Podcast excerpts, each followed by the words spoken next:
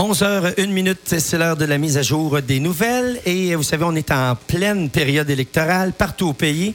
Et Signe FM Radio, ça fait un plaisir de suivre l'actualité tant à l'échelle du Canada que dans la région. Donc, tout au cours de la semaine, on va recevoir les candidats et candidates de Compton Stansted. Et ce matin, eh bien, on a la chance d'avoir avec nous la ministre de l'Agriculture et candidate du Parti libéral du Canada, Mme Marie-Claude Bibeau. Bonjour, Mme Bibeau, comment allez-vous? Ça va très bien, merci.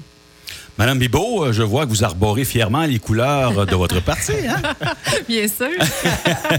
Tout est bien agencé avec le masque et même la, bouteille d'eau. Madame Bibot, écoutez, euh, on vous, on, vous est, on, est reconnaissant de vous avoir ici ce matin parce que on sait que la campagne électorale, naturellement, c'est assez accaparant hein, pour les candidats de, de, se promener ici et là. Donc, euh, merci de vous être déplacé pour venir à la radio. D'entrée de jeu, Mme Bibot, j'ai le goût de vous demander, parce qu'évidemment, on en a entendu parler depuis quelques jours, en fait, depuis plusieurs jours, avant même le déclenchement des élections. Euh, je sais que vous vous êtes sans doute fait poser cette question-là en sillonnant le, comté. Euh, êtes-vous toujours à l'aise, vous, avec l'idée de tenir une campagne électorale dans un contexte de pandémie? Oui, absolument. Je pense que comme gouvernement, il va y avoir des décisions très, très importantes à prendre dans les prochains mois. Parce que cette pandémie-là nous a mis un peu sur pause. Hein, pendant plus d'une année mhm. et euh, on doit relancer l'économie. nous, notre proposition, c'est d'avoir une relance qui va être verte. On veut transformer cette, cette crise en, opportunité pour en faire beaucoup plus au niveau de la lutte contre les changements climatiques. Alors, je pense que c'est approprié que euh, les électeurs, les citoyens, euh, confirment s'ils mhm. pensent qu'on va dans la bonne direction euh, et de, de sentir qu'ils sont avec nous parce que franchement, la dernière élection, c'était pas ça qui était à l'ordre du jour du tout, du tout. D'accord. Alors, si je comprends bien, la lecture que j'en fais, c'est que bâtir un plan de relance économique, euh, dans un gouvernement minoritaire, c'est beaucoup plus difficile. Oui, c'est évidemment plus difficile dans un gouvernement minoritaire, mais encore une fois, je pense que ça vaut la peine que les citoyens se prononcent sur quel genre de relance ils veulent, parce que cette pandémie nous a fait euh, remettre mettre les choses en perspective, hein, vraiment. Tout à fait. Euh, et en plus, le dernier rapport du GIEC, par exemple, euh, c'est plus qu'une sonnerie d'alarme. Il faut vraiment prendre les bouchées doubles.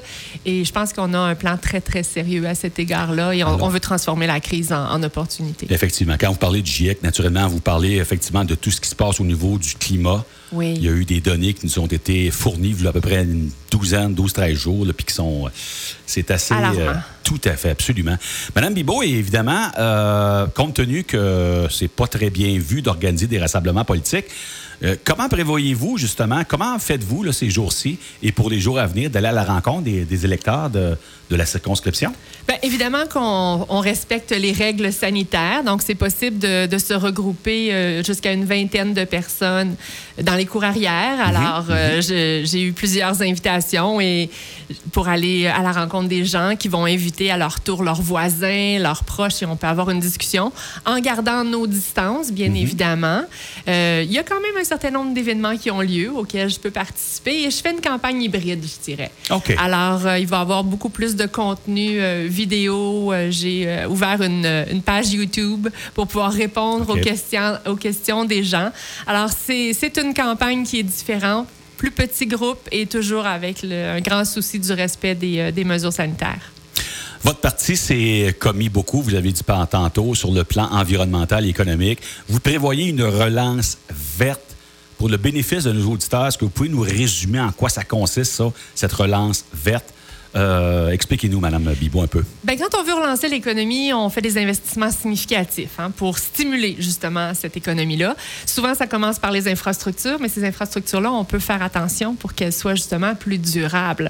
On veut investir aussi, on est un gouvernement qui croit beaucoup en la science, donc investir mhm. beaucoup dans la recherche, dans l'innovation, aider nos PME euh, justement, particulièrement là, celles qui, qui, vont développer des nouvelles technologies plus éco-énergétiques, euh, des procédés qui vont être plus, qui vont avoir une plus euh, faible trace environnementale. Mhm. Donc, il, y a mhm. des, il y a des programmes de recherche, d'innovation, d'investissement, des mesures fiscales aussi qui vont dans cette direction-là. Puis pour le citoyen, le genre de programmes qui sont plus proches d'eux, ben, c'est des, des programmes de financement pour rénover la maison de façon plus éco énergétique, donc des subventions ou des prêts, là, dépendant euh, Mhm, jusqu'à mhm. quelle, euh, quelle ampleur. Achat de voitures électriques aussi, il y a des subventions associées à ça. Donc, c'est vraiment toute une, une vaste... euh, vaste gamme de programmes et comme ministre de l'Agriculture, ben, nos programmes aussi au niveau de l'agro-environnement euh, sont de plus en plus significatifs. D'accord. Ce plan-là de relance verte, euh, est-ce qu'il y a certaines provinces qui vont peut-être euh, être plus euh, enclins là, à ne pas embarquer là-dedans? Je pense à l'Alberta, par exemple. Euh, Et on le voit d'ailleurs avec la formation d'un nouveau parti, le parti, le, le- le Maverick Party. Euh, il, il présente des candidats dans probablement 25 circonscriptions. Est-ce que ça va être dur de passer un plan vert en Alberta, euh, en Saskatchewan? Comment vous voyez ça? Ben, c'est sûr que le Québec, la Colombie-Britannique, par exemple, les maritimes, euh, souvent, on, on- on sent plus euh, d'accueil, mais c'est différent. Nos économies d'une province à l'autre sont, très différentes, donc on Ouais. comprend que les préoccupations, mais en tant que gouvernement fédéral, nous, on doit donner l'exemple. Et les programmes qu'on met en place, ben, ce sont des programmes qui sont d'un océan à l'autre.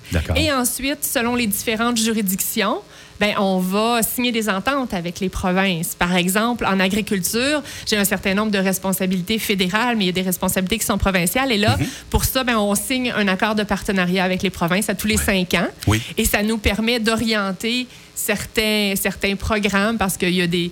euh, les producteurs, pour plusieurs, connaissent Prime Vert. C'est un programme qui semble venir du MAPAC, mais qui a 60% de financement fédéral. Donc, c'est une façon de travailler ensemble pour, euh, pour stimuler, là, euh, encourager euh, les, programmes plus verts. Euh, mais avec le gouvernement du Québec, c'est une alliance naturelle, je dirais. D'accord. Et là, évidemment, vous vous êtes fait reprocher un petit peu de vous être associé à un projet de Léo-Éduc euh, dans l'ouest du pays. Vous avez souvent dit, je dis vous, le Parti libéral, mais peut-être vous aussi, Mme Bibot, que oui, du pétrole, ben il en faut encore pendant quelques années, ne serait-ce que pour faire une transition vers l'électricité. Oui, c'est on, revient encore à, un programme qui date quand même de, plusieurs années déjà. Euh, on est en J'allais dire en phasing out. hein? On, on- on sort de cette économie-là, mais c'est pas quelque chose qui peut se faire du jour au lendemain non plus. Donc, c'est pour ça qu'on investit massivement dans cette transition énergétique-là, pour que nos entreprises et que les citoyens, euh, que ce soit le secteur des transports, le secteur de, l'agriculture et bien d'autres, qu'on on, fasse cette transition-là et qu'on soit de moins en moins dépendant euh, des, combustibles, fossiles. Alors, c'est vraiment de cette façon-là qu'on investit. Et quand on, on se fixe des objectifs, les objectifs de l'accord de Paris, et même d'être zéro, euh, une économie zéro émission d'ici 2050, bien, on a pris en considération ce, projet de pipeline-là. Euh, et, on va, on trouve des façons alternatives pour, compenser tout ça pendant cette transition. Mais on regarde vers l'avenir et on, va vraiment dans une direction beaucoup plus euh, écologique. Oui. L'agriculture, naturellement, Mme Bibot, ça demeure un sujet qui vous intéresse parce que, évidemment, vous occupiez le, poste de ministre à la dissolution de la Chambre. Et la semaine dernière, je lisais ça, l'UPA s'est commis la semaine dernière en réclamant du prochain gouvernement une hausse de 2,6 milliards de dollars pour répondre aux fameux défis d'autonomie alimentaire et pour mieux compétitionner aussi, disons-le, contre les États-Unis. Comment réagissez-vous à la sortie de, de l'UPA? Est-ce que c'est un peu exagéré, 2,6 milliards? Euh, Comment vous voyez ça? Comment vous avez aperçu, comment vous avez perçu cette nouvelle-là la semaine passée? Ben, je suis en relation constante avec les gens de l'UPA, donc c'est c'est pas une surprise. Euh, mais si on pense au gouvernement conservateur, la dernière fois qu'ils sont venus au pouvoir, ils ont coupé euh, 350 millions de dollars dans les programmes de gestion de risque, 400 millions de dollars dans les projets, dans les programmes d'agro-sciences, alors que nous, ben, on a tenu promesse euh, sur les programmes de compensation pour les producteurs de lait, de volaille, d'œufs. On a mis en place des programmes vraiment significatifs pour aider les producteurs pendant la COVID. On a réinvesti dans l'agro-science. On s'était engagé en ga- à, à- à- à réembaucher 75 scientifiques. Je pense qu'on est à 72 euh, aux dernières nouvelles. Donc, vraiment, on a tenu promesse. Et, et quand il arrive des urgences, on bonifie les programmes de gestion de risque euh, aux besoins. D'ailleurs, on a augmenté de 95 millions de dollars le programme Agri-Stabilité que les producteurs connaissent. Ouais. Euh, il y a encore de l'argent du fédéral sur la table, mais j'ai besoin d'avoir la collaboration d'une majorité de provinces. Il me manque encore quelques provinces conservatrices dans l'Ouest pour pouvoir ajouter un 75 millions de dollars sur la table. Donc, euh, vraiment, euh, je pense qu'on a livré la marchandise euh, et on a augmenté de façon significative le budget de l'agriculture dans les dernières années. D'accord. Donc, l'UPA, naturellement, comme toute autre entité ou comme toute autre composante de la société, ben, c'est ceux qui font le liste d'épicerie, hein? Peut-être qu'ils en demandent plus pour en avoir un peu plus aussi. C'est le jeu de on va en demander plus pour. Donc, vous dites que vous avez des, discussions quand même constantes avec l'UPA. Ah. Fait vous savez, vous savez où ils s'en vont, puis ils savent où vous en allez un petit peu. Absolument. D'accord, c'est parfait. Euh, évidemment, Mme Bibot, vous savez que Quaticook possède euh, une ferme-école qui constitue mm. un, lieu pour des. Euh, ça constitue aussi un lieu pour des initiatives d'agriculture.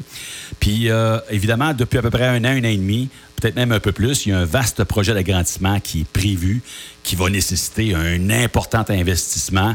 J'ai entendu des chiffres, moi, 7, 8, 10 millions. Et je présume que vous êtes très familier avec ce projet-là. Euh, où est-ce qu'on en est, d'une part, dans le projet, et comment votre gouvernement pourrait contribuer à la réussite de ce projet? Parce que c'est un projet quand même qui, euh, qui englobe l'agriculture, la main-d'œuvre, la ruralité, la formation et l'économie. On en est où dans ce projet-là? Oui, donc, euh, non, il travaille extrêmement fort. C'est c'est vraiment inspirant de, de, voir comment l'équipe du CIARC est vraiment tournée vers l'avenir, beaucoup autour des plantes fourragères. Donc, je suis le projet avec mon équipe en fait, depuis, depuis des années, j'oserais mhm, dire, mhm. depuis le début. Euh, au niveau fédéral, nous, notre juridiction, c'est vraiment tout ce qui est commerce international, recherche et innovation et l'aide aux producteurs. Donc, j'essaie de voir de quelle façon, euh, au niveau fédéral, il n'y a aucun budget discrétionnaire au fédéral. Il faut euh, juste vous rappeler ça. Une nuance importante. Mais là, il y a un programme vraiment intéressant qui a été lancé et, bonifié, en fait, avec le, dernier budget. C'est ce qu'on appelle nos laboratoires vivants. On a ajouté 185 millions de dollars sur nos laboratoires vivants. Et je sais que l'équipe du, du CRIFA, du CIARC, euh, dépose un projet dans la première phase, puis une, ça, ça, ça y va, comment dire, en, en, grandissant les différentes étapes, les différentes phases. Donc, on s'est assuré qu'ils étaient bien informés de cette opportunité-là mhm. euh, et qu'ils étaient... Euh, qu'ils mettaient en place les, des partenariats qui vont, qui vont être constructif. Donc, euh, je dois laisser le processus se faire. Euh, le laboratoire vivant, euh, ça respire, ça, c'est oui, oui, laboratoire Merci, des fois, on prend nos choses pour acquis. Ça. Donc, le laboratoire vivant, en fait, c'est qu'on amène les chercheurs sur le terrain avec les producteurs. Donc, ça nous assure que nos chercheurs se penchent sur des initiatives qui, qui, très concrètement vont mm-hmm. avoir un, un impact dans la vie de des producteurs, productrices de la région. Euh, ça se veut un laboratoire aussi dans le sens d'une vitrine de démonstration. Donc, les producteurs de cette région peuvent aussi en profiter, apprendre. Euh, de, ces nouvelles pratiques, de ces meilleures pratiques, espère-t-on. Mhm. Euh, et le secteur des plantes fourragères, ben, c'est un secteur qui est très important en tout ce moment. D'ailleurs, il y a des choses qui ont été annoncées là, ces dernières semaines par rapport à, tout ça. Oui. Et, Parlant d'agriculture, Mme Bibot, pouvez-vous nous préciser un petit peu euh, où est-ce qu'on en est rendu avec le dossier des transferts de ferme? Parce que je pense que ces, dernières semaines-là, il y a quelque chose qui a été décidé par rapport à la fiscalité et c'est quelque chose qui était attendu depuis très longtemps. Oui, absolument. Donc, le projet de loi a été adopté pour faciliter les transferts intergénérationnels et non seulement pour les fermes, mais pour les PME de façon euh, plus large. Donc, tous ceux qui sont dans un euh, l'esprit ou qui sont dans la démarche de transférer leur entreprise, leur ferme à leurs enfants. Euh, le projet de loi est adopté. Donc, au niveau fiscal, ben, ça va être équivalent de transférer à son enfant ou de vendre à un étranger.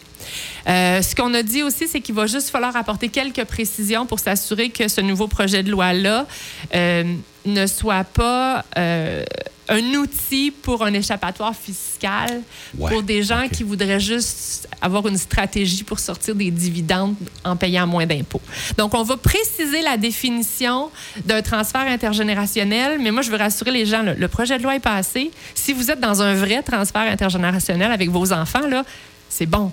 Mhm. Ça y est, c'est fait. Si vous êtes juste en train d'essayer de trouver des façons créatives de sortir des dividendes, ça ne marchera pas. Alors, ce qu'on doit comprendre, c'est que euh, pour un transfert de ferme à un autre individu, il y avait des des facilités fiscales, des avantages fiscaux. Et puis là, ben, il n'y en avait pas pour les familles. Donc, c'est ça qu'on a voulu là, régulariser. Oui, parce que dans le passé, à l'époque où c'était équivalent, il y avait eu des abus. Donc, il y avait eu des mesures pour resserrer cette situation-là. Là, on, a, réalisé que ça créait un effet pervers euh, qu'on a, tous voulu euh, corriger. Mais en le corrigeant, il ne faut pas revenir à une situation où est-ce qu'il y a des abus. Donc, il reste encore des, euh, petites précisions à apporter, mais ceux qui sont dans un véritable transfert intergénérationnel, c'est fait. C'est fait. Ils peuvent respirer à l'aise. ils vont avoir droit à ces avantages fiscaux. On est euh, évidemment, on en parle depuis plus d'un an, je dirais même presque deux ans, mais ça s'est vraiment amplifié dans la dernière année. Il y a pénurie de main-d'œuvre un peu partout, dans tous les secteurs et dans toutes les provinces. Euh, de quelle façon votre gouvernement s'engagerait à faciliter les mécanismes d'immigration?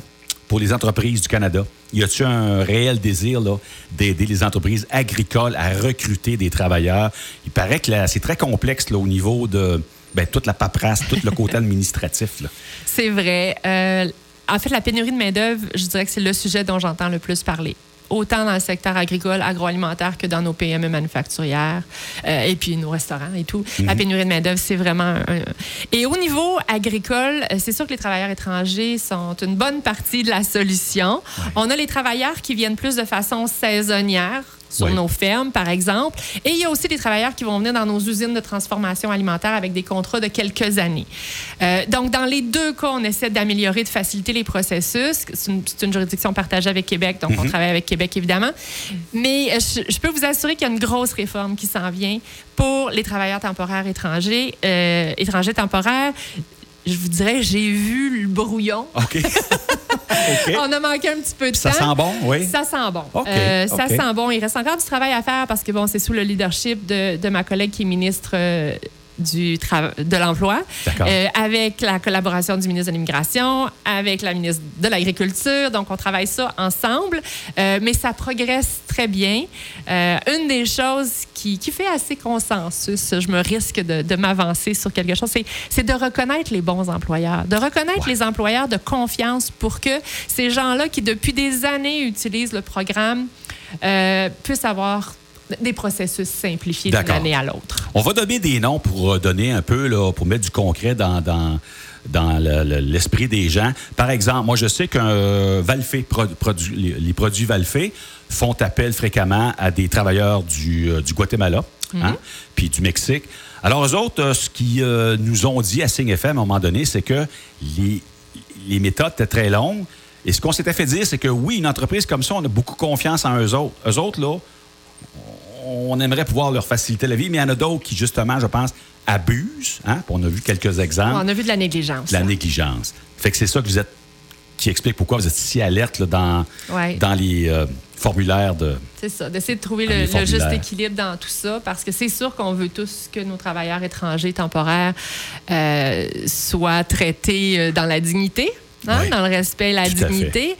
Absolument. Donc, euh, et d'ailleurs, hier, faut plus tard qu'hier, j'ai assisté à un tournoi de soccer. Nos producteurs de sapin de Noël de la région. Dans un tournoi de euh, soccer? Qui ont, euh, oh. qui ont beaucoup de, travailleurs étrangers. Et ils se compte comme ça, ils ont chacun leur équipe de soccer de travailleurs ah, étrangers. Donc, c'est un bel exemple. Puis, il y a Action interculturelle à Sherbrooke aussi, qui, qui, a une belle initiative qui vient en soutien aux producteurs pour offrir des services et des activités récréatives au travailleurs étrangers. Donc, je pense que dans la région, on, est, on, a de beaux exemples ah, d'employeurs modèles. Donc, des producteurs de sapins qui jouent au soccer. Ben, en eh ben, fait, ils organisent le tournoi, puis c'est leurs travailleurs étrangers qui jouent. Parce que je pense qu'ils n'osent pas tous aller sur le terrain avec euh, des Mexicains, des Guatémaltèques qui sont assez forts au soccer.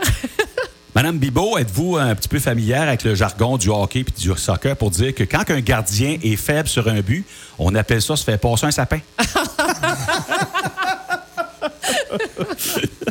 Madame Bibot, écoutez, euh, je vous pose simplement, euh, est-ce que vous seriez disposé, vous, à accepter une euh, forme de débat entre les candidats? Évidemment, euh, on n'a pas droit à des rassemblements, des assistances, mais par exemple, ici à Signe FM, on va essayer d'agrandir le local un peu.